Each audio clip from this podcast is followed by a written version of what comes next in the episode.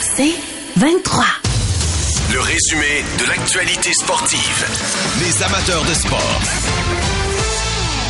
Quelle magnifique journée. Et non, Benoît n'est pas allé jouer au golf aujourd'hui, à moins qu'il m'ait pas tout dit. Il est avec nous ce soir aux amateurs de sport. Bien le bonsoir, Benoît. Comment ça va? Benoît Brunet qui est là. Ça va bien, Mario. Euh, demain, le golf, non, un peu de ménage aujourd'hui. Ah, parle-moi de ça, un gars discipliné. T'as-tu appris, euh, t'as-tu appris à faire ton lit jeune, toi, Benoît, quand t'as? Non, non, non. ça, c'est arrivé sur le tard, Mario. C'est arrivé très sur le tard, très, très tard. Ouais, ben, des fois, on nous explique, on nous explique, on comprend vite, mais il faut nous expliquer longtemps. oui, c'est ça, exactement. Euh, Benoît, euh, je pense qu'on peut pas être plus près de l'annonce ou de l'annonce de la retraite de Carey Price avec la photo aujourd'hui. Là. Euh, c'est la fin, c'est la fin d'un immense chapitre, d'un gros chapitre. Quelles sont les premières pensées qui te viennent en tête en te disant ben c'est terminé? Euh, écoute, ben, la première chose que, à quoi j'ai pensé, c'est c'est quand il a salué sa femme et ses enfants dans le match de 10-2, le dernier match canadien au Centre Bell euh, contre les Panthers de la Floride avec l'équipe C là, des Panthers. Là. Puis il restait 10 secondes, là. Puis, tu sais, Carey, c'est pas un gars qui parle beaucoup, mais c'est un gars qui est trop concentré, qui, euh, qui est sérieux dans son approche. Euh, puis c'est pas le genre de gars qui poserait un geste comme ça. Puis juste auparavant, même avant, là, euh, ses enfants allaient le voir là, dans les l'échauffement d'avant-match, le bord de la baie vitrée, tout ça. Là. Puis quand il a pris, c'est sûr que c'était 10-2, là. Il n'y avait pas d'enjeu dans ce match-là. Ça voulait absolument rien dire pour les deux clubs, là. Mais le fait de prendre le temps, quand il reste 10 secondes, d'envoyer un petit babaille à, à, tes enfants, à ta femme, moi, c'est ça qui m'est revenu en tête quand j'ai vu la photo d'aujourd'hui. Parce que déjà là, moi, je pense que c'était un signe euh, je dis pas qu'il n'a pas travaillé, qu'il n'a pas essayé de revenir là, euh, euh, au maximum de, de, de, sa forme physique ou de sa santé là, durant la saison morte pour, euh, pour essayer de revenir au camp. Mais moi, je trouvais que c'était un message qui était très fort à ce moment-là. Puis là, la photo aujourd'hui, c'est d'autres choses. On verra ce qui va se passer dans les prochains mois, mais c'est sûr qu'il va se présenter pour son médical à Montréal, mais c'est probablement la fin d'un des, des... Écoute, ça, dépend toujours comment on le voit, là, parce que je sais pas euh, à qui tu as parlé cet été, puis quand je dis ça, là, c'est des gens, là, des gens que je rencontre, que ce soit au gars dans les restos, quand je prends de marche. Bien sûr, bien sûr. Mario, c'est tellement polarisant, là, Carey Price. Tu sais, Slavkovski, là, ben, premièrement, les gens ont de la misère à me dire son nom, là, quand je les rencontre, et même moi, j'ai de la difficulté à le faire, là. Oui. Les gens m'en ont parlé un peu, mais pas tant que ça. Tu sais, un premier choix, excuse l'anglicisme, overall du Canadien, là, les gens devraient être excités. Il est excité. Tout le monde me parlait de Carey Price. C'est pas compliqué, là. Oui. C'est blanc, c'est noir. Oui. Il n'y a pas de zone grise. Oui. Il déteste ou il l'aime. T'as raison. Puis je pense que je, je, vais te soumettre à ça, puis je suis curieux de t'entendre rebondir là-dessus. Quand j'essaie de comprendre à, tout ça, euh, quand j'essaie de comprendre tout ça, ben je me dis que dans le cas de de, de Carey Price, euh, est-ce que j'ai été distrait par euh, une pluie de textos qui sont rentrés, dont quelques messages qui ont retenu mon attention, euh, Benoît. Fait que ramène-moi ça sur la piste. Ben non, mais écoute, je vais continuer parce que. Oui. J'ai rencontré encore des gens ah. cet été qui me disaient que Pierre Gauthier avait fait l'erreur d'échanger Alak au lieu de Price. J'imagine. C'est un, débat qui n'est pas terminé. Ce que j'allais te dire, je pense qu'une des, des grandes frustrations des gens avec Carey Price, c'est que, puis j'en parlais avec Chantal Maccabé en entrevue plus tôt cette semaine, c'est que les gens auraient aimé ça mieux le connaître. Mm-hmm. Je pense que, tu sais, c'est comme demeurer, c'est ça peut-être le, côté un peu triste, malgré tout, tout son engagement vers ses coéquipiers, malgré la fierté qu'il avait de porter le chandail, de vouloir gagner des matchs, c'est que eh, il finit 15 ans de carrière et il demeure un étranger pour nous. Et, je pense que ça, c'est, tu sais, parce que quand on aime puis qu'on peut, que quelqu'un sauve un peu puis qu'on peut l'aimer encore plus, ben, on va comprendre qu'il peut pas être parfait non plus parce que être gardien du Canadien de Montréal, là, c'est pas juste arrêter des pucks, Ben. Par-en à Patrick, par-en à Ken Dryden, tu portes, tu sais, t'es le dernier de faire des jouets. tu, portes le stress, tu portes les espoirs d'un peuple sur tes épaules. La pression, Jacques Plante, Ken Dryden, Patrick. Euh, tu sais, moi, j'ai, quand Jocelyn a remplacé Patrick, là, ça n'a pas été facile pour lui. là. Tu sais, d'arriver, puis euh, que je parle de Jocelyn Thibault là, dans la transaction avec l'Avalanche. Tu sais, t'arrives, là, t'es jeune, t'es prometteur, puis là, faut que tu remplaces Patrick Roy. Aïe, aïe. Mais c'est un peu encore la même chose pour Kerry, puis Alak, puis tous les gars qui sont venus, puis UF, puis Théo, puis toute cette gang-là. C'est les grands, fallait que ces gars-là remplacent parce qu'on été gâtés dans les années, euh, écoute, Jacques Plante, on retourne à quoi, là, dans les années 50, 60. Après ça, ça a été Ken Dryden dans les années où j'ai commencé à regarder le Canadien. J'ai joué avec Patrick, j'ai gagné une coupe avec Patrick. Puis moi, je pense que Carey Price le remplaçait à merveille. C'est ce qui est bizarre, je suis d'accord avec toi, puis je pense qu'avec l'arrivée de Chantal, c'est peut-être ce qui va changer du côté du Canadien, c'est apprendre à connaître Cofield, puis Slavkovski, puis oui, as euh, les raison. Gars être là, puis Suzuki, tout ça. J'espère que ça va être ça là. Mais de l'autre côté, là, moi je vais te parler comme ancien joueur là. Je suis convaincu que Carey Price était adoré de ses coéquipiers parce que c'était un gars qui se préparait, qui se présentait, qui voulait gagner. Fait que, tu sais, quand t'es dans le vestiaire, là, tu t'en fous, là, ce que le gars fait à l'extérieur de la glace. La seule chose que tu veux, c'est que le gars performe. Puis les gens qui le détestent, moi, écoute, je suis vendu. Écoute, moi, c'est biaisé, puis je respecte l'opinion des gens qui l'ont pas aimé. Moi, écoute, ça, ça, fait partie d'un processus, puis ils ont le droit. Mais moi, je me souviens, je parti avec euh, ma fille Vanessa l'année où ils l'ont pêché, puis dans ce temps-là, le camp d'entraînement, au glace à Pierrefonds. Et je voulais aller le voir. J'ai joué avec Patrick Roy, un des plus grands. J'ai joué contre Martin Bollard, j'ai joué contre Dominique Hachek, les grands gardiens de mon époque quand j'ai joué. Là, euh, Curtis Joseph, j'en ai vu plein de bons gardiens de but. Quand j'ai vu Carey Price dans un entraînement là, qui voulait absolument rien dire, sauter sur la glace, j'ai dit Wow! Je te le dis, là, c'était plus. Wow, c'est même pas assez. Là. C'était un feu d'artifice. Je le regardais aller, je le regardais se déplacer. Je me suis dit Aïe aïe, c'est un joyau, c'est un diamant. Ils ont juste à le polir. Puis finalement, là, mon analyse, là, je sais qu'il y a des gens qui sont peut-être pas d'accord avec moi, là. Mon analyse, là, nomme-moi, là, je te pose la question, c'est rare, je te pose des questions, Mario. Vas-y, mon Ben. Nomme-moi un joueur de premier plan, un vrai, là. Nomme-moi un joueur de premier plan qui a joué avec le Canadien quand Carey Price était devant le filet. Un vrai de vrai, là. Kovalev, puis... Mais en fin de carrière. En fin de carrière. Puis c'était quand même pas payé. Ouais, mais tu sais, non, non. Il n'y a pas eu des, il y a pas eu des gros clubs, euh, ben Il n'y a pas eu des gros clubs. Il n'y a pas eu des gros clubs. Moi, dire une affaire, là. Il a pas eu un Il a sauvé la face à bien du monde. Ben oui, il a sauvé la face à bien du monde. Puis, tu sais, encore là, là, je, je, dis toujours, tu sais, je, je, te dis toujours ce que je pense, là. C'est pour ça qu'on t'aime. Ce gars-là a jamais eu un club, là, jamais depuis que Carey Price est avec le Canadien de Montréal, que je suis arrivé euh, au mois de septembre, puis qu'on jase avec les boys, avec toi, puis je me dis, hey, cette année, là, on a une chance de gagner la Coupe. On fait partie, là, du top 5, top 6, là, puis on a une chance de gagner la Coupe. Il n'y a jamais eu un club en avant de lui. Là, les gens vont dire, ouais, mais à 10.5, c'est à lui de faire la différence. Oui.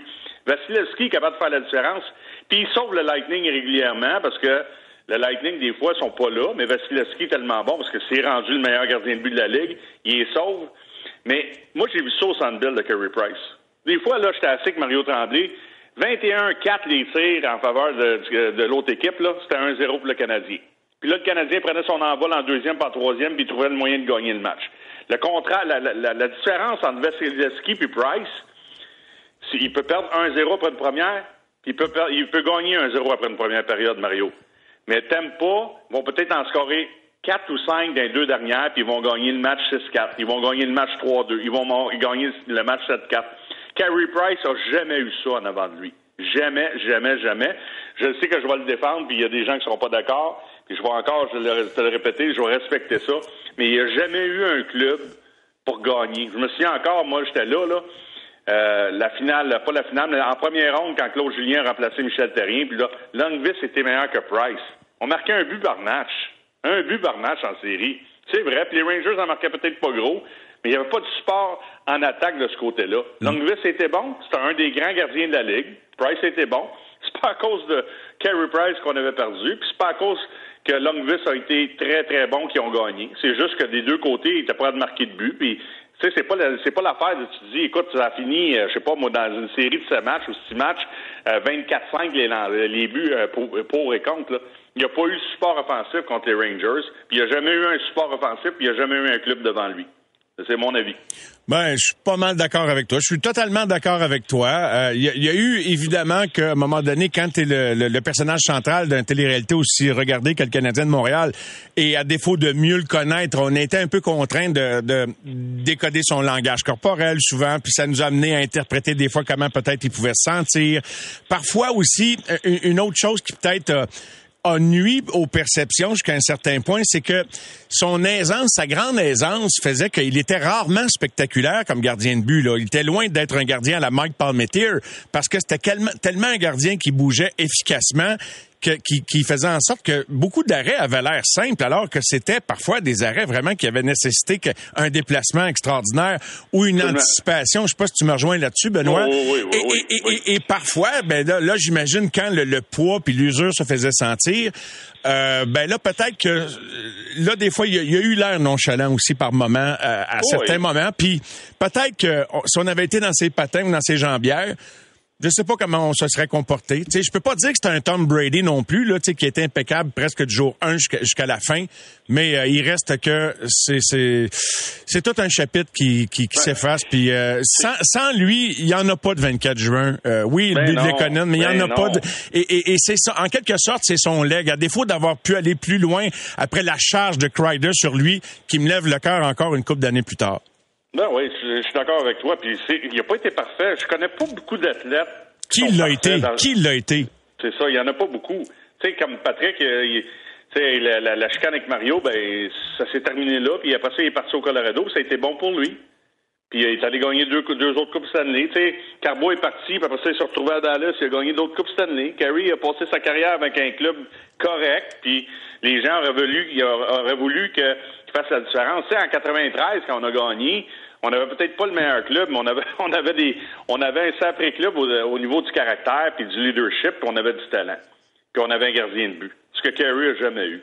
Tu sais, chez Weber est arrivé, puis là, moi, je pensais que Marc Bergevin, à un certain moment, quand il est arrivé, j'en parlais avec les gars l'autre jour, parce qu'on a fait un tournage pour l'antichambre, ça. Tu sais, on pensait tout, en tout cas, dans, mon cas, à moi, puis la majorité des gars, tu sais, c'était peut-être le temps de sortir la batte de baseball, puis aller frapper une coupe d'home run, puis, tu sais, là, tu te dis, écoute, on a chez Weber, Kerry est là, mais on a trop attendu. Puis là, on se retrouve dans la COVID, vision canadienne. Euh, même encore là, je pense que cette année-là, s'il avait joué dans la conférence normale, là, dans notre conférence dans l'Est, il n'aurait pas fait des séries. Mais là, le, le, le fait, puis je leur enlèverai pas de se rendre à une finale de Coupe Stanley, mais c'est Kerry qui a trouvé le moyen de faire la différence. Puis comme un peu comme nous en 93, c'est le Conan qui marque. Nous autres, cette année-là, on a eu du Gilbert Dion, du Paul Di Pietro. Euh, tout le monde contribuait. Puis le gardien de but fait des arrêts. Mais on avait un sacré club de, de des Carbo, des Denis Savard, des Kirk Muller, des Lyle O'Deline, des Mike King, là, je pense qu'ils n'entraînaient pas trop dans le vestiaire de ces, gars-là. Il y en avait qui avaient du caractère, Perry, chez Weber, puis, Carey, puis il en manquait peut-être un peu, là. Mais, mais, mais c'est ça, tu sais. Mais anyway, qu'est-ce que je te dise de plus, Mario? Moi, moi j'ai toujours apprécié Carey Price comme joueur de hockey. J'ai trop, tu sais, à un moment donné, tu sais, il faut être réaliste, il faut être rationnel dans, nos, dans notre façon d'analyser les choses. En tout cas, c'est, puis moi, j'ai été dans une chambre de hockey, puis toi, t'en as vu euh, en, en, s'il vous plaît, du hockey, là. Ça prend un club. Tu sais, Bennington a gagné avec Saint-Louis, il y avait un club de hockey en avant de lui. Osgood a gagné avec Détroit, Vernon a gagné avec Détroit. Ces, gars, ces gars-là avaient des clubs incroyables. Euh, devant, devant, devant eux. Ah, mais ça se gagne pas un gardien de but, c'est vrai. J'avais même, j'avais même parlé de ça à un moment donné, un an et demi avant que son contrat se termine, là, avant qu'il signe sa, sa, longue prolongation. C'est un pensée si bien si tu veux le garder ou pas, parce que je savais qu'il était coûté très cher. Il a coûté très cher, puis 10,5 millions, puis là, l'âge est arrivé. Puis ce contrat-là, finalement, c'était pas un bon contrat parce que il arrivait, il arrivait, mais non. Le, le, ça, 35, 36, 37, 38, là, t'as super gagné dans les quatre premières années. Tu connais le rapport des gens avec l'argent. Je sais pas si c'est particulier ici ou c'est partout pareil, mais ça, ça, ça a avéré contre lui parce que, puis, puis, ouais, c'est sûr que dans la perception, le monde se disait, ouais, c'est pas un bon contrat. Il était déjà magané physiquement. Fait que, effectivement, puis là, ben, ça a comme servi de, ça a alimenté la grogne un petit peu euh, envers lui parce qu'il y en aura eu pas mal tout le long de, de, de, sa carrière. Là. Quand tu dis polarisant, tu as mis le doigt dessus au bout, de Benoît. Ben, c'est polarisant. Puis mon thinking là-dessus, quand je disais qu'on devrait peut-être commencer à penser l'échanger, c'est que, tu sais, je regardais l'équipe puis je voyais que ce club-là, ça n'allait nulle part.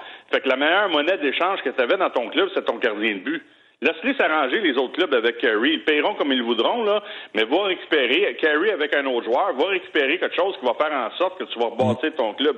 C'est le contraire. On a essayé de bâtir avec notre gardien, on l'a payé, puis après ça, on essayait de boucher les trous à Oublie pas une affaire, Marc Bergevin venait de régler le cas de Piquet-Souban aussi, qui était le, le gars qui était très, très populaire. Le monde ne savait pas exactement c'était quoi les relations avec ses coéquipiers. Puis là, ben, je pense que, je sais pas s'ils se sont sentis qu'ils pouvaient pas perdre celui qui était le visage de leur organisation, mais anyway, c'est fait, c'est fait, comme tu l'as dit. Qu'est-ce que tu veux qu'on rajoute de plus?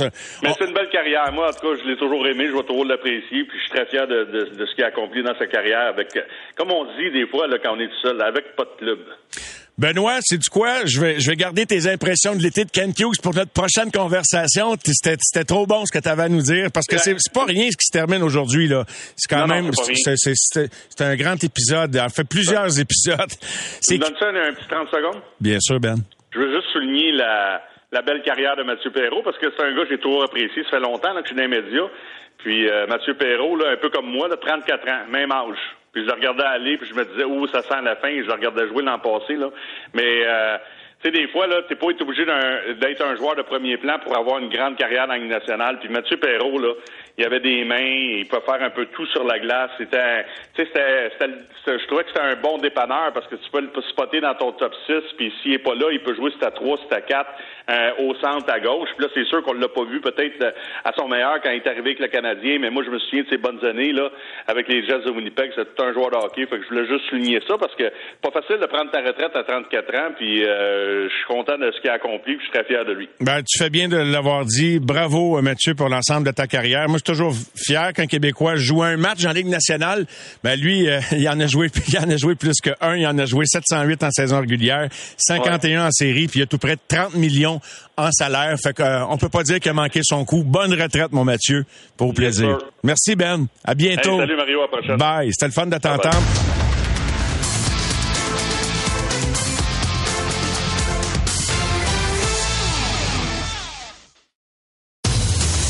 Résumé de l'actualité sportive. Les amateurs de sport. je pense, que c'est là qu'on est rendu. On est rendu une équipe maintenant qui, va, qui va dépenser, euh, que notre but est de gagner. Euh, on passe à la prochaine phase.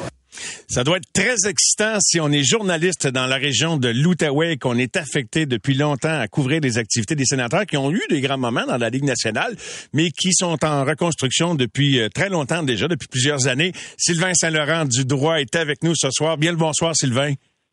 Salut Mario. Es-tu excité? Est-ce que tu sens qu'il y a un buzz qui s'empare de, de, de la capitale? Écoute, c'est certain que, le discours en ville a changé pour tous les partisans, tous, les, tous ceux qui aiment le hockey. moi, j'ai connu les belles années des sénateurs. J'étais déjà là. Euh, mais je te dirais que les, cinq dernières années là, ont été extrêmement difficiles. Souvent, ça, a paru plus long que cinq ans. Il y a tellement eu, euh, l'ambiance était tellement négative par moment qu'on se demandait comment l'organisation finirait par s'en sortir. Qu'en ce moment, même si, en fait, les sénateurs ont rien gagné encore, là, le simple fait que euh, la presse est positive puis que on, sait que la, conversation est positive, ça fait tellement du bien. Et, des fois, est-ce que tu as l'impression que quand on, commence à célébrer, qu'on célèbre trop vite les acquisitions euh, effectuées au cours de l'été, c'est sûr que c'est du positif, Claude Giroux, de Brinkat, puis euh, il y a d'autres modifications à l'alignement, mais est-ce que tu crois que tu sais, tu gagnes pas automatiquement parce que tu ajoutes des joueurs à ton alignement. Les victoires, faut, faut que tu mérites sa glace. Puis il y a 31 autres clubs qui vont essayer de gagner aussi. Non, c'est vrai, c'est vrai. Écoute, euh, il y a des gens, des fois, à qui il faut le rappeler. On, on est un petit peu tous de la génération EA Sports, puis il y a beaucoup de partisans, des amateurs de hockey. En tout cas, c'est ce que je sens ici, qui ont l'impression que si tu mets des joueurs de talent ensemble, éventuellement, ils, vont gagner parce que c'est comme ça que ça fonctionne les jeux vidéo. Euh, là, c'est sûr que ça a été un bel été à Ottawa, tout le monde célèbre. À partir de la semaine prochaine, ça va devenir plus sérieux parce que là, euh, ce sera plus suffisant le talent. Euh, ce sera plus suffisant. Il va falloir qu'ils trouvent une façon de former une équipe avec ça. Moi, je vois déjà des enjeux, euh, des, des, des, problèmes qui pourraient survenir. Par exemple? Ben, regarde, on parle juste du jeu de puissance. Les sénateurs, selon moi, ils ont, ils ont, six attaquants qui pourraient espérer faire partie de la première vague du jeu de puissance ben, ils vont juste pouvoir en mettre quatre avec Thomas Chabot. Fait qu'automatiquement, dès que la saison va commencer, tu vas avoir des, des, attaquants que tu vas trouver, chercher des façons de, de, satisfaire d'une autre façon parce qu'ils n'auront pas toute la glace qu'ils veulent avoir. Maintenant, est-ce qu'il y en a qui vont être prêts à se sacrifier pour l'équipe? Et ça, ça peut être un enjeu. on pourrait continuer ailleurs. Là. Euh, je pourrais te parler aussi des autres unités spéciales, des avantages numériques. Euh, l'an passé, les, sénateurs, les trois attaquants qui ont joué le plus en désavantage, c'était Connor Brown, Nick Paul et puis Alex Formenton.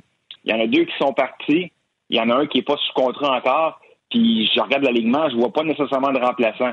c'est toutes sortes de petites choses comme ça. La défensive n'est pas encore à 100% non plus. Il, y a, des trous dans la brigade défensive.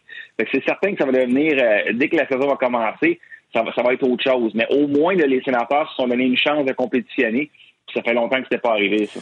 Et Claude Giroux, quel genre d'impact tu penses qu'il aura? C'est un gros nom, mais c'est un, un, gars en fin de carrière également, qui peut certainement aider. C'est encore un excellent joueur de hockey, mais quel rôle le vois-tu jouer? Parce qu'il peut contribuer à faire des sénateurs une équipe qui fait les séries dès la saison prochaine.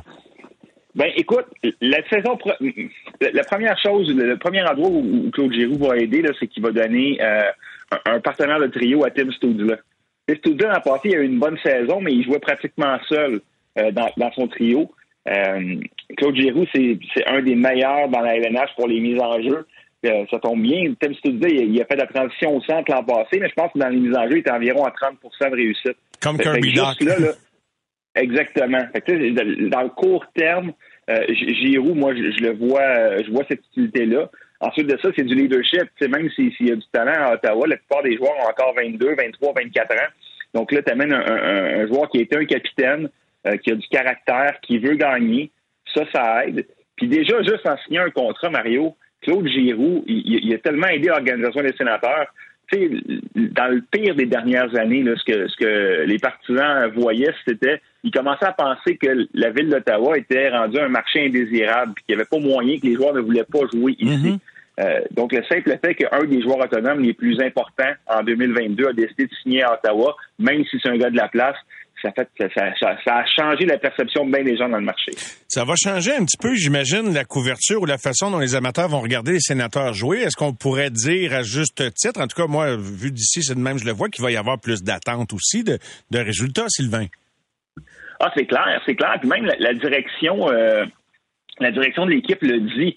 Euh, ils, ont placé la barre. Ils ont dit, on, on mettra pas la pression de faire les séries cette année, mais on veut à tout le moins que l'équipe soit engagée puis qu'elle joue des matchs importants en fin de saison. Parce que là, tu, regardes tout ça, tu regardes l'alignement, là. Euh, je pense que le plus ancien dans l'équipe, c'est Thomas Chabot. Chabot n'a pas participé à, aux séries de 2017, la dernière fois que les sénateurs ont fait les séries, là, qui ont été à la demi-finale. Fait que t'as pas un seul joueur dans cette équipe-là euh, qui a joué du gros hockey important en fin de saison à Ottawa. Fait que euh, les attentes sont là en partant. Pierre Dorion l'a dit d'ailleurs hier, il l'a répété. On veut que cette équipe-là, au strict minimum, soit dans la course aux séries jusqu'à la toute fin. Et ça, va être plein de gros enjeux, mais, euh, mais déjà là, je pense que ça va changer la façon de voir les choses. Je prends la fin de notre conversation pour te demander, toi, vu de, de l'Outaouais, mais comme gars qui couvre la Ligue nationale depuis très longtemps, Sylvain, euh, la fin de carrière de Carey Price, ça te dit quoi? Euh, ben, écoute, je trouve ça dommage que, que, Carey Price ne peut pas l'annoncer pour des raisons contractuelles. Euh, il va s'écouler peut-être plusieurs années avant qu'on puisse célébrer la fin de sa carrière. Moi, je pense que ça a été euh, ça a été un des grands joueurs du Canadien. Malheureusement, on ne le célébrera peut-être pas à sa, hauteur parce qu'il n'a pas remporté la Coupe Stanley. Mais, c'est un joueur qui a rendu son équipe meilleure pendant 10 ans. Euh, puis écoute, il y a quand même le record du plus grand nombre de victoires devant le filet du Canadien, une organisation centenaire. Je ne sais pas si on apprécie assez ce que Carey Price a fait à Montréal en ce moment. Eh bien, un gros merci, euh, mon cher Sylvain, et au plaisir de te reparler pendant la saison, quand l'entraînement. Est-ce qu'il va y avoir des batailles en quelques secondes? Il reste quelques secondes à peine, des batailles à prévoir au camp ou pas tant? Oui, en défensive, il y a deux, trois postes qui sont ouverts. C'est peut-être pas nécessairement la meilleure des choses, mais oui, il va y avoir des compétitions. Très bien. Au plaisir, Sylvain. Une bonne fin de soirée. Merci beaucoup. Le résumé de l'actualité sportive. Les amateurs de sport. Nous revoilà aux amateurs de sport et c'est avec plaisir que j'accueille notre prochaine invité qui euh, fait ses débuts comme Morning Woman à la radio euh, de Rythme FM 98.3 au Saguenay dans la grande famille de Cogeco. Elle qui nous a procuré tant d'émotions comme patineuse de vitesse dans les Jeux olympiques, euh, dans les championnats du monde également où elle a été plusieurs fois médaillée, trois médailles d'argent en Jeux d'hiver notamment. Marianne Saint-Gelais qui est avec nous. Salut Marianne. Salut Mario. Comment vas-tu? Ben, je vais très bien, merci de le demander. Ben, je suis content d'entendre ça. Comment vis-tu? Parce que là, ça a bougé pas mal vite. J'ai, comme beaucoup de monde l'ont constaté, j'ai lu ta publication sur Facebook. Euh, ça m'a beaucoup touché. Puis j'ai vu que tu avais accepté, en, revenant chez vous euh, au Saguenay-Lac-Saint-Jean, d'accepter un, mandat radiophonique. Fait que tu vis euh, la vie aux mêmes heures que Paul Arcand ces temps-ci, là.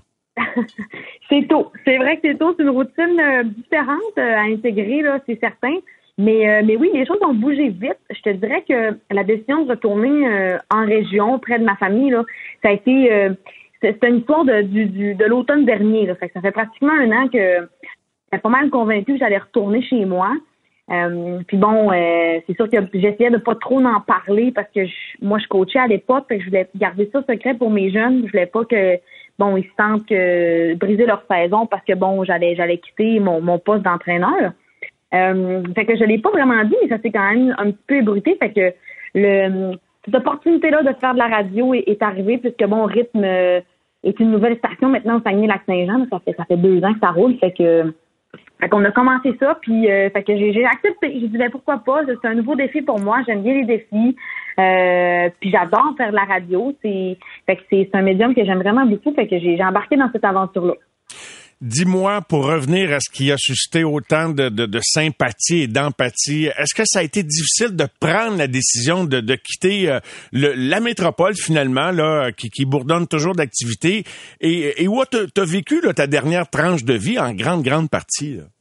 C'est une aventure qui, qui aura duré 15 ans, Mario. Tu sais, euh, la petite fille de 17 ans qui est partie de Saint-Félicien était loin de se douter euh, combien d'années ça allait durer, cette aventure-là. Puis je cette ville-là, je, l'ai aimée, je, suis reconnaissante de ce qu'elle m'a apporté. c'est, un gamble que j'ai fait euh, en, 2017, en 2007 de savoir si j'allais réaliser ma mon grand rêve, qui était de faire les Olympiques. fait que c'est, oui, c'est ça, c'est ça qui a fait mal, c'est ça qui a fait de la peine, c'est que j'avais l'impression que je, fermais vraiment une porte, pour quand j'ai pris ma retraite, j'ai fermé une porte. Il y a bien des affaires que oui, on, j'ai tourné comme page, mais là, on dirait que de quitter la métropole, ça a été, euh, ça a été bien, bien significatif. Euh, c'est ça, fait que je te dirais que c'est plus ça qui est venu me chercher, tu sais, les amis, la grande ville. Bon, tu sais, moi, je suis une fille de campagne, fait que c'est ça que j'ai envie de dire que je respire mieux quand je suis au lac Saint-Jean, puis quand je, venais voir ma famille, tu sais. Mais, euh, mais c'est une grosse étape. C'était une grosse étape, puis euh, oui, c'est important de prendre la décision pour moi. Je le dis, je voulais, je voulais être certaine que j'avais qu'il n'y avait rien qui venait tu sais, qui venait s'entremêler puis prendre une décision hâtive. Puis j'avais, je voulais vraiment être sûre que j'avais, que j'avais vraiment tout considéré pour être sûre de, de rien regretter. Là, c'est un petit peu ça ma philosophie de vie. Fait que ça m'a pris, ça m'a pris quasiment un an le, le cogiter euh, comme il faut. Et il faut dire aussi, quand si je mets pas juste la dernière année, là, mais disons là, peut-être les derniers cinq ans, tu as pris ta retraite de, patineuse active, Marianne, en quelle année exactement déjà? Là, ça fait pas bien ben longtemps non plus. C'est, ça fait quand même pas mal d'affaires que tu que as vécu, là, puis de, de, de, se réorienter, de se retrouver peut-être une nouvelle identité. Est-ce qu'on peut se perdre dans tout ça un petit peu? Ben, ma, ma retraite remonte à 2018, donc ça fait quatre ans en, mars que j'ai pris ma retraite. Puis oui, c'est sûr qu'on s'égare parce que tu sais, il y a quand même un processus de transition. Tu sais, chaque athlète va le vivre à son à une échelle sûrement tu sais, complètement différente. Euh, mais moi, ça a été ça a été difficile parce que j'ai été beaucoup en quête de, de, de ce que j'étais puis de ce que je pouvais être à l'extérieur de, de ce moule-là de l'athlète puis de la sportive. Euh, mais en bout de ligne, c'est tellement un processus qui fait du bien. C'est sûr que bon, ça a été difficile, puis on, il y a des remises en question, puis euh, bon, des fois on prend des décisions aussi euh, on, en fait, on, se rend compte qu'il y a des décisions et puis des coupures qu'on doit faire, c'est certain. Là. Mais, mais en bout de ligne, ça a été un processus qui a été hyper, hyper important pour moi. Puis ce qui fait qu'en ce moment, je suis une, une nouvelle femme, mais je suis surtout la personne que j'ai envie d'être, tu sais, puis que je fais que je j'ai, pas envie de regretter qu'est-ce que j'ai fait comme athlète. Puis au contraire, ça me, je trouve que ça me ça fait en sorte que ça me propulse davantage pour ce que j'ai envie d'entamer dans mes dans les prochains mois, dans mes dans mes prochaines étapes de vie, tu sais. Fait que mais oui, pour moi, ça a été, ça a été une bonne remise en question. C'est important de, de bien faire le point sur ce que j'avais envie de faire, sur ce que j'étais avant tout.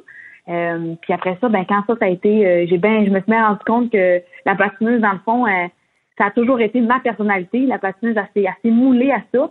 Euh, fait que ça fait un, ça fait du bien de se rendre compte que je suis une bonne personne avant même d'être une bonne patineuse. Et puis après ça, ben c'est ça. J'ai les bons outils pour pour avancer dans la vie. Tu sais. Qu'est-ce que tu trouves le plus difficile de la vie publique ou qu'est-ce que tu as trouvé le plus difficile de, d'être dans l'œil du public, Marianne, si c'est le cas? Là? Euh, ben, le, plus dur, je trouve que c'est, c'est parfois c'est de vivre au carré ce que tu vis. Tu sais, je, je, je m'exprime peut-être mal, mais je vais, je vais y aller. C'est que c'est déjà difficile parfois de vivre des choses. Si je ramène à ma rupture, euh, si je ramène à bon à mon déménagement, là, c'est sûr que c'était plus positif. Mais tu sais, il y a quand même des choses majeures de vivre justement des, des échecs, euh, bon, à la télévision parce que bon, si j'ai pas performé aux Olympiques, des choses comme ça. Fait puis en plus, ben, tu le revis une deuxième fois parce que bon, t'as l'œil du public, tu sais. Fait que souvent, ça a été accueilli de belle façon. Tu sais, plus souvent qu'autrement, les gens ont été plutôt sympathiques et empathiques à mon égard. Là. Mais il reste que, tu sais, il y a toujours ben, des gens qui, qui, ont quand même des petits, des petits commentaires qui viennent te chercher, ça te fait mal. J'essaie de pas me laisser avoir par ceux-là, mais c'est plus fort que moi. Je suis une émotive, puis ça vient me chercher. Fait que ça, oui, ça, c'est, quelque chose que j'ai, trouvé difficile. Puis l'autre portion aussi, c'est que quand tu es dans l'œil du public, mais t'amènes un peu ta gang avec toi. Tu sais, ma famille, mes soeurs, mon frère, c'est pas quelque chose qu'ils ont choisi, mais quand tu viens d'une région, les gens sont fiers. Fait que les gens dans ma région à Saint-Félicien, puis partout au Saguenay, c'est des gens qui sont fiers. Puis, fait que c'est pas des gens qui sont qui sont intenses, mais il reste que ben tu sais, mes parents maintenant sont reconnus quand ils vont vers leur épicerie. Tu sais, fait que c'est, des choses. C'est sympathique, mais tu sais, mon père me disait il y a vraiment quelques années, là, tu sais, il m'avait dit, tu sais, Marianne, il dit, même moi, je, je peux plus me permettre de, de faire un faux pas. Mais je suis comme, non, papa, c'est pas comme si tu avais des, des, des, antécédents de vouloir péter des gueules, là, tu sais, quand tu vas à l'épicerie, c'est pas grave, tu restes toi-même, là. Tu as le droit de klaxonner quelqu'un sur une lumière rouge s'il avance pas, là, c'est pas grave, tu sais. Fait c'est, un peu ça aussi, c'est le, le côté un peu plus, j'ai envie de dire, qui est négatif. Moi, j'ai pas envie que les, ma famille se dénature parce que parce que ben parce que Marianne est connue, tu comprends? Fait que mais pour, pour être bien honnête, j'ai pas vraiment eu beaucoup à gérer ces choses-là. Il y en a eu quelques-unes, mais pour la plupart, c'est vraiment des gens qui sont hyper, hyper fiers, puis c'est des beaux commentaires, puis c'est des belles rencontres. Euh, sous mes yeux, j'ai la photographie que tu as publiée quand tu as publié ton message où tu saluais les gens de la métropole et la métropole Montréal comme telle. Je sais pas si je peux me permettre de te demander dans quel état d'esprit tu étais parce que c'est une photo qui, qui, qui nous parle. Hein, En tout cas, moi, elle me parle. Fait que j'étais curieux de savoir dans quel état d'esprit tu étais à ce moment-là. J'étais très émotive, puis euh, c'est très drôle parce que j'ai été toute la semaine seule à Montréal à faire des boîtes cette semaine-là. Euh, mon père et mon chum sont venus me rejoindre seulement dans les dans les journées de déménagement. Puis euh, mon père me disait t'es émotive, puis j'ai dit ben non, tu sais je faisais mes boîtes puis j'avais j'avais j'avais aucun aucunement envie d'être émotive, tu sais j'étais zéro dans la nostalgie. Puis euh, quand est arrivé le moment là, où je suis rentrée, puis tout était sorti, puis je faisais le, dernier check-up, là, tu sais, le ménage était fait. J'ai oublié quelque chose? ouais. Exact. Puis là, j'étais allée dans chacune des pièces. Puis là, on dirait que l'émotion est venue me chercher. Puis là, ben, je, je me suis assise dans mes escaliers, puis je l'ai comme processé. Puis, puis là, mon chum est venu me voir, puis là, il me dit Ouh, ouh, ouh, on dirait que c'est une petite émotion. Je dis Je sais pas. Fait que c'est vraiment, euh, j'ai envie de dire, le moment où j'ai quitté, puis j'ai fermé la porte, là. C'est vraiment tout ça que c'est venu me chercher. sais. Sinon, avant ça, euh, ça se passait bien, mais oui, comme je te dis, j'étais très émotive parce que j'avais vraiment l'impression que je fermais une porte, puis, une porte de, de dire j'ai réussi mon gamba en même temps. C'est comme je te disais, il y, a, il y a 15 ans, je savais pas qu'est-ce qui allait m'arriver à la, à la, allait arriver à la Marianne de, de 17 ans qui, qui, partait naïve en disant moi je vais aller aux Olympiques, puis je vais vivre mon rêve, puis je mets de côté ma famille, je mets de côté mes études, je mets de côté plein d'affaires pour essayer d'aller d'aller vivre ce de ce rêve-là, tu sais. Fait que c'est ça. C'est, je me dis ben, tu as gagné ton pari fait. Tu sais, c'était, ça. Il y avait une belle fierté, mais il y avait de l'émotion aussi de dire ben merci pour l'aventure, merci pour la rêve. C'est quoi le plus beau moment que tu as vécu? Euh, tu sais, ça peut être ta carrière, ça peut être aux Jeux olympiques, mais dans cette tranche de 15 ans, puis peut-être un, autre moment complètement à Montréal, mais tu en as vécu des belles affaires à travers ça. C'est un gros chapitre mon Dieu, on a vécu des belles choses, c'est certain. Puis moi, j'ai envie de dire les rencontres. J'ai tellement rencontré des belles personnes, puis des gens qui, sont restés à travers les années, puis qui vont encore rester parce que c'est pas une question de distance. L'amitié que j'ai avec eux, c'est ça s'arrête pas à j'ai quitté Montréal. C'est plus grand que ça maintenant. Puis des gens qui m'ont fait grandir. Toutes les sais, quand je parle des gens, je te parle des des, des, des, des, histoires que j'ai eues. Fait qu'il y a des, il y a des gens, c'est en amitié, c'est des gens, c'est des, amoureux, il y a des gens, c'est des, peu importe, des, des modèles, des, des, des, euh, des, des boss, tu sais, tu comprends, dans, dans tous les gens que j'ai pu mm-hmm. rencontrer, il y a une histoire qui vient avec chacune de ces personnes-là. Puis ça m'a ça me fait ça m'a fait grandir, ça a fait en sorte que je suis la Marianne de 32 ans en ce moment qui a, qui a envie de retourner en région puis qui a envie d'autres choses, tu sais, fait que fait que c'est vraiment ça. Et depuis, bon, ça fait pas tellement longtemps là, que tu es déménagé, mais qu'est-ce qui t'avait le plus manqué pendant ces 15 ans? Qu'est-ce que tu as peut-être sacrifié? Parce qu'on ne le dira jamais assez. Se diriger vers l'élite, peu importe ce que tu vas faire dans la vie, euh, ça se fait pas sans sacrifice. Quel a été le plus, le plus grand sacrifice que tu as fait pour atteindre tes objectifs, Marianne? Le, le, ben, le choix le plus déchirant que j'ai fait, c'est clairement de, de laisser ma famille derrière. sais, on est quatre enfants à la maison, mais puis on est une, mes parents sont ensemble. puis la valeur familiale, elle est excessivement euh, aiguisée là, chez, chez les Saint-Gelais. Euh, fait que de laisser ma famille derrière, ça a été pour moi très, très difficile. Puis une chance qu'ils ont toujours été derrière moi. Là. mes parents, c'est mes premiers fans. Mes sœurs sont les, les, les, les plus encadrantes. Puis mon petit frère est très, très fier de moi aussi. Fait que ça m'a aidé énormément à travers tout ça. Mais tu sais, je dis pas une journée en ce moment depuis que je suis arrivée ici au Saguenay que j'ai pas vu ma petite sœur puis, puis son fils puis, puis son chum là, tu sais. Euh, je vais m'entraîner avec eux au gym. Je vais juste arrêter voir euh, mon, mon neveu cinq minutes après après le travail. Tu sais, c'est c'est ça qui me manquait, la proximité avec les gens que j'aime, les gens qui m'ont encouragé, les gens qui ont tout le temps été derrière moi. Euh, je suis tannée, j'étais tannée d'être, celle que, que, tout le monde se monopolisait là, pour être avec elle. Tu sais, de ah, Marianne descend au Saguenay, là, faut tout le monde, on, se met sur le neutre, là, puis on, on va souper chez moi parce que Marianne a descend. J'étais tannée de ça. J'avais envie de, de reprendre mon rang de deuxième dans ma famille, puis de, de, vivre de vivre comme tout le monde, puis de dire ben je peux pas être là en fin de semaine, mais c'est pas grave, je vais pouvoir être là le week-end d'après, tu sais, fait que c'est c'est ça, c'est d'être avec eux, de rien, de plus rien manquer de leur vie, puis même si c'est la fête des mères, puis on s'en fout d'être au souper à ma mère, ben moi j'ai plus envie de le manquer, tu sais, fait que euh, c'est ça que je rattrape. J'avais un gros manque, un gros manque de famille. Wow, c'est vraiment beau ce que tu viens de dire. Et euh, ma foi, c'est comme, euh, as-tu l'impression que tu prenais trop de place à un moment donné dans ta famille, même si t'étais pas là, même dans tes absences? Ben, c'est sûr que je prenais trop de place. On, on me le faisait pas sentir. Mais euh, je l'ai été, moment donné, tu t'en rends compte. Puis je pense que c'est la beauté de la chose, c'est ce qui a fait en sorte que j'étais prête à, à prendre ma retraite, justement, c'est que j'avais j'étais tannée que ça soit que ça tourne tout le temps autour de moi. sais on est hyper je veux dire égocentrique des athlètes, on n'a pas le choix, on pense à soi-même, puis c'est pour ça que ça fonctionne. Mais à un moment quand tu veux avoir un équilibre de vie, ben tu peux pas tout le temps te mettre de l'avant. Fait que euh, ça, ça marchait plus pour moi. Ça commençait vraiment à venir me, me titiller là, quand justement on avait des, des trucs en famille à faire. Fait que oui, j'ai pris énormément de place. On m'a donné cette place-là, mais la beauté de tout ça, c'est que mes parents ont su conserver une espèce de, de lien puis d'énergie dans le sens que oui, Marianne a des médailles aux Olympiques, mais la graduation de ma petite sœur à l'université, ben c'était sa médaille d'or. Euh, ma sœur qui a une compétition euh, universitaire de course, ben ça c'était sa compétition. Fait que mes parents étaient là. Fait que mes parents ont jamais mis ma carrière sur un piédestal. Euh, puis quand je rentrais à la maison, j'allais corder du bois puis je faisais la vaisselle. Là. Fait que ça, ça m'a toujours aidé. Euh, ça m'a toujours aidé à rester, à rester moi-même. J'avais envie d'être considérée comme la petite sœur quand j'allais au lac Saint-Jean, puis comme la deuxième de famille. Puis j'avais, j'avais pas envie qu'on d'être, d'être autre chose que, que Marianne, la, petite sœur, puis la grande sœur, puis la, la, la, la, deuxième de famille. Tu sais, fait que, fait que oui, j'ai pris de la place. Fait que c'est, le moment que ça soit d'autres noms, Catherine. Le patinage de vitesse, Marianne, là, en terminant, je sais pas dans quelle mesure tu veux garder un lien avec ce sport-là, mais je sais que euh, tu restes impliqué quand même, là, parce que j'apprenais que tes porte-parole de la campagne Change d'air propulsé par sport et loisirs de l'île de Montréal. Alors, c'est pas parce que tu t'es sorti de Montréal que Montréal est sorti de toi nécessairement, Marianne, là. Ben, tout à fait. Je vais toujours rester euh, une ambassadrice du sport en général. Je suis une fille qui bouge puis qui a besoin de bouger pour sa santé mentale. Alors, quand justement, euh, euh, la gang de, en fait, pour la campagne de changer d'air m'a approché pour, euh, pour justement être une porte-parole pour cette euh, campagne-là.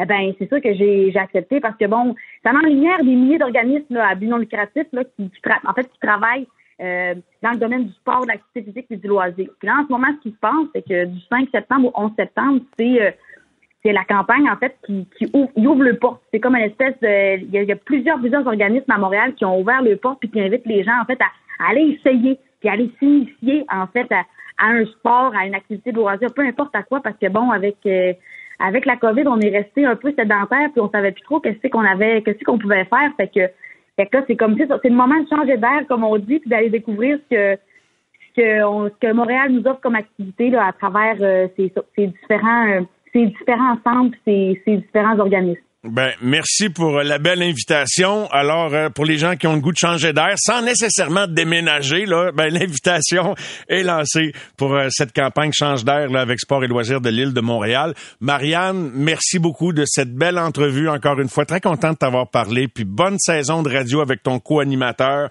euh, Youssef Padjer, les matins de la semaine au 98.3, rythme Saguenay. Tout le succès puis tout le bonheur du monde. Ben, t'es bien gentil, Mario. Merci à toi. Merci, bye bye. À la prochaine. Bye. Bye. C'était Marianne Saint-Gelais avec nos amateurs de sport de retour dans un instant.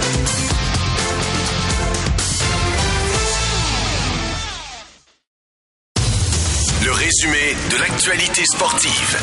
Les amateurs de sport. J'ai bien des amis qui sont très heureux ce soir que le football recommence, le football de la NFL. Hier, on a mis la table avec Bruno Eppel qui nous a déjà dit que c'était un incontournable, que c'était l'année des Bills de Buffalo. Bill Rams ce soir. Je suis ça du coin de l'œil, mais on va se tourner vers le match des Alouettes demain et le reste des équipes de la NFL qui entreprendront leur calendrier ce week-end. Et on accueille à nouveau mon ami Bruno Eppel. Alors, bonsoir Bruno. Salut Mario. Alors j'ai très hâte de voir comment les Alouettes, comme organisation, comme équipe sur le terrain, vont tenter de rebondir de d'un moment un petit peu embarrassant euh, la semaine dernière, c'est-à-dire cette défaite de 38-24 contre le Rouge et Noir d'Ottawa. Là, euh, je, je, veux bien qu'il y ait eu des turbulences au niveau là, de, des propriétaires, etc. Mais sur le terrain, il faut qu'il se passe quelque chose, Bruno. Non, absolument. Tu fais bien de le dire. Regarde, on, on, contre la pire équipe. On, je ne veux pas revenir dans le passé, là, c'est, c'est du passé, mais je par la, la pire, la pire équipe, on s'est fait battre chez nous à la maison après avoir eu une pause. Puis là, on regarde les joueurs de la semaine. Sur trois joueurs, il y a deux joueurs du rouge et noir qui sont joueurs de la semaine. Le scénario ne peut pas se répéter cette semaine. Tu as les Lions qui s'amènent. On a la chance d'avoir les, Lions qui s'amènent ici, qui forment une excellente équipe, mais qui ont perdu leur corps arrière partant, Nathan Rourke. Écoute, si Nathan Rourke s'amenait pour jouer contre les Alouettes, je te dirais c'est assurément une défaite. Là mais il, s'est blessé. Là, on a Antonio Pipkins qui va avoir le départ, un ancien Alouette, et Vernon Adams qui va avoir probablement des répétitions derrière Antonio Pipkins, un autre ancien Alouette. On s'entend-tu qu'ils sont finis par perdre ce match-là, là? ça va être un petit peu gênant parce que là, on. Ça va être pire que la semaine passée, encore pire ben que la semaine passée. Oh oui. Ça va être pire que la semaine passée. Fait que, tu sais, la défense, euh, levez-vous, retroussez-vous les manches.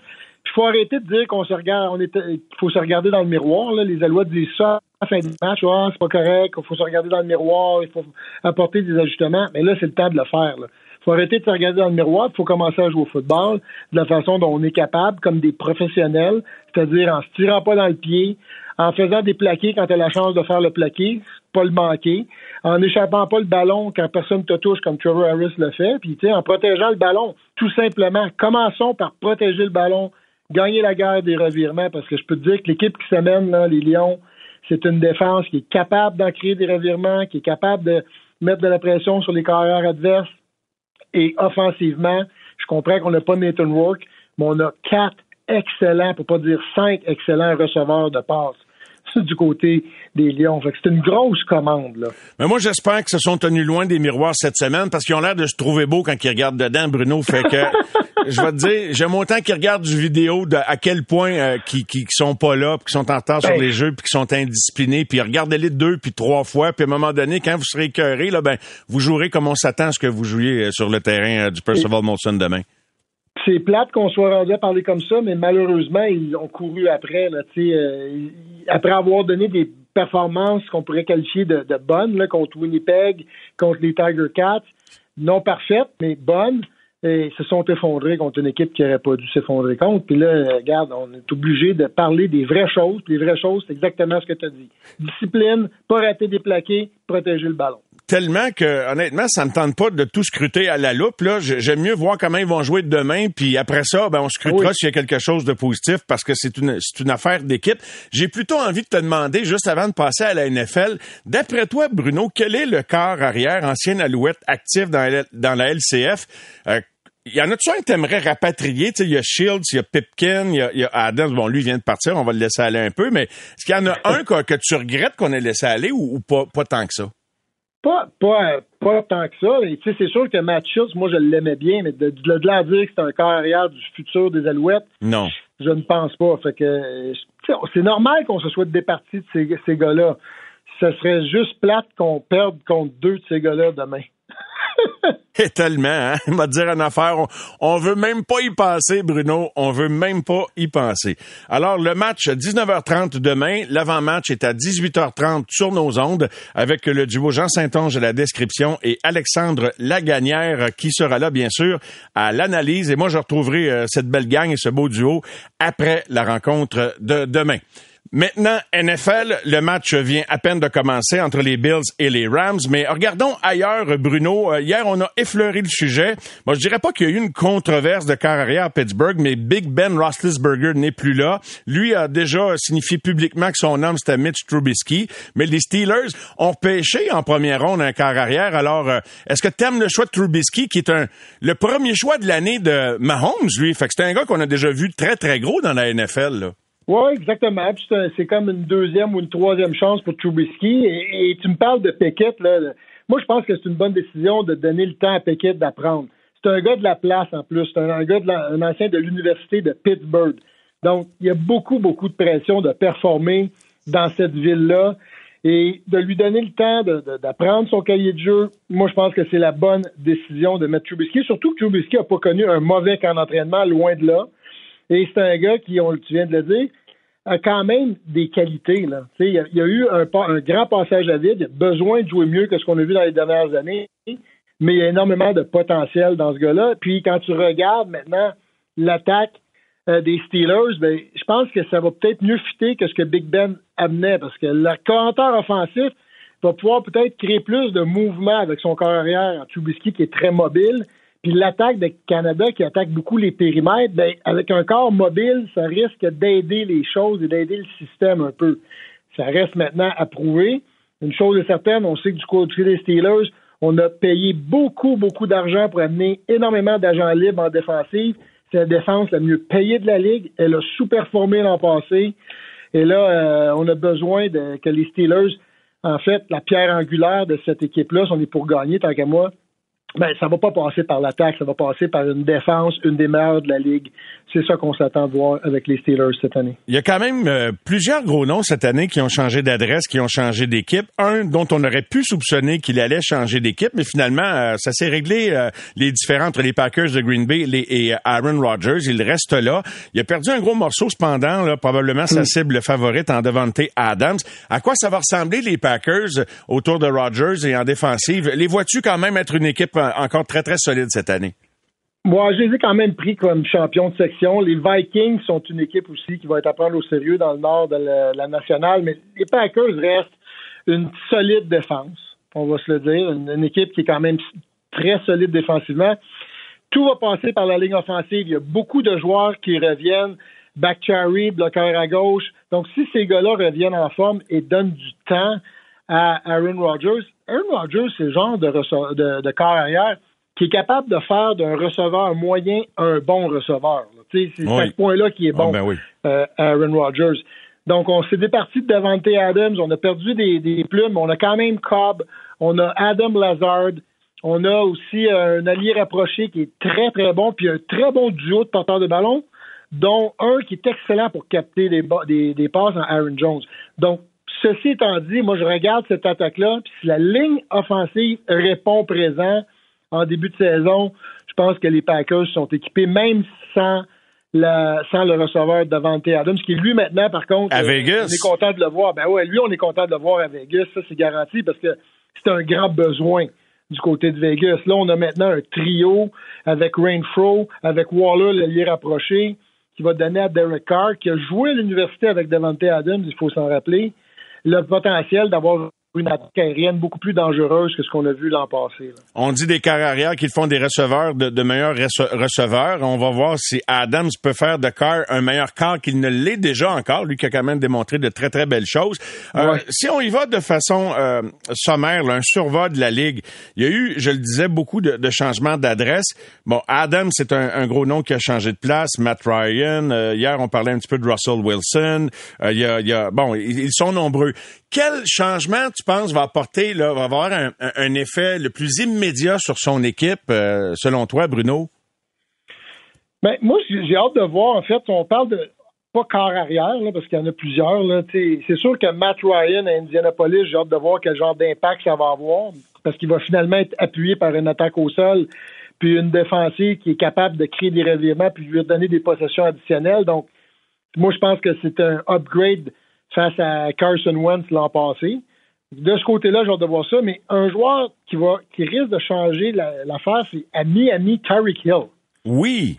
autant que le départ de Tyreek Hill avec les Chiefs, j'ai hâte de voir comment on va colmater pallier à sa perte, parce qu'on n'a pas vraiment remplacé euh, Tyreek Hill par des, receveurs qui lui ressemblent. Valdez Scantling, c'est vraiment pas le, genre de receveur qui est capable de faire le même travail que Tyreek Hill. Mais à Miami, maintenant, quand tu regardes ça, là, on a un groupe de receveurs, on a revampé notre champ arrière, on a entouré, en fait, Tua pour s'assurer qu'on lui donne la chance d'avoir une équipe dominante, parce qu'on n'a pas de question défensivement, on le sait qu'on est très solide à Miami.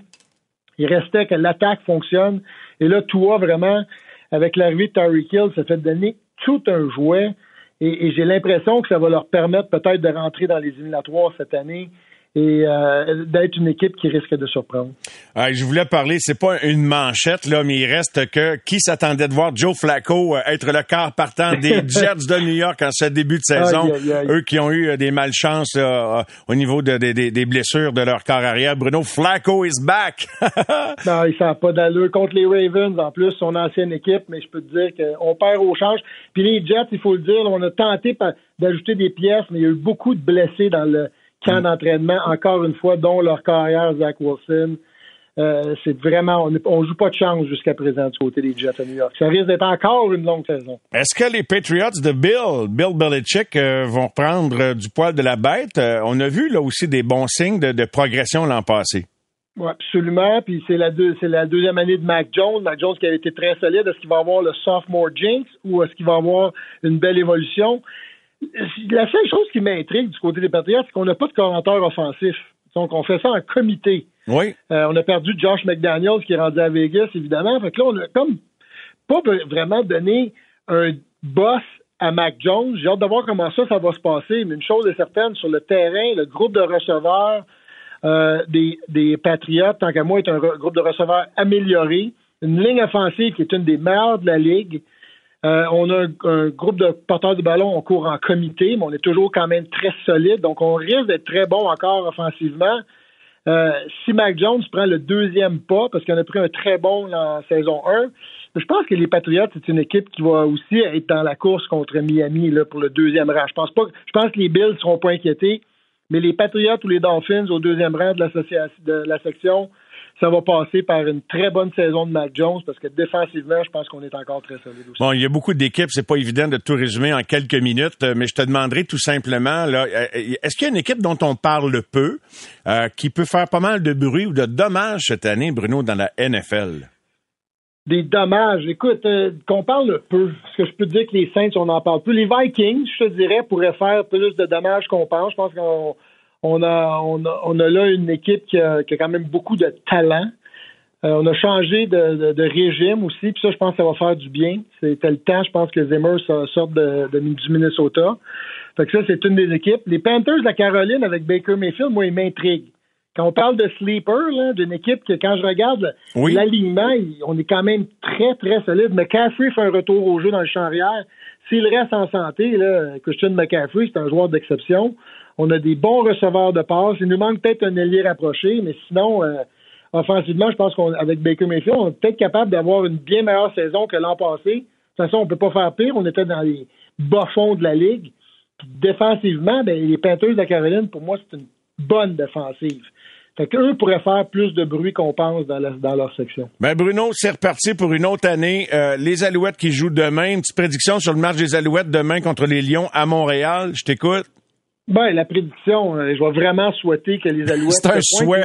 C'est un souhait. Ça va être un souhait plus qu'une prédiction, mais les Lions, dans le passé, historiquement, là, sans venir jouer dans l'Est, c'est jamais facile pour eux à Montréal. On espère qu'il y a une grosse soirée ce soir, Bruno. C'est ça l'affaire. Oui, exactement. L'expérience de vieux analystes qui savent comment ça se passe les veilles de match pour les équipes visiteuses. Bruno, un gros merci. Bonne soirée et à demain. à bientôt. Bye bye. bye.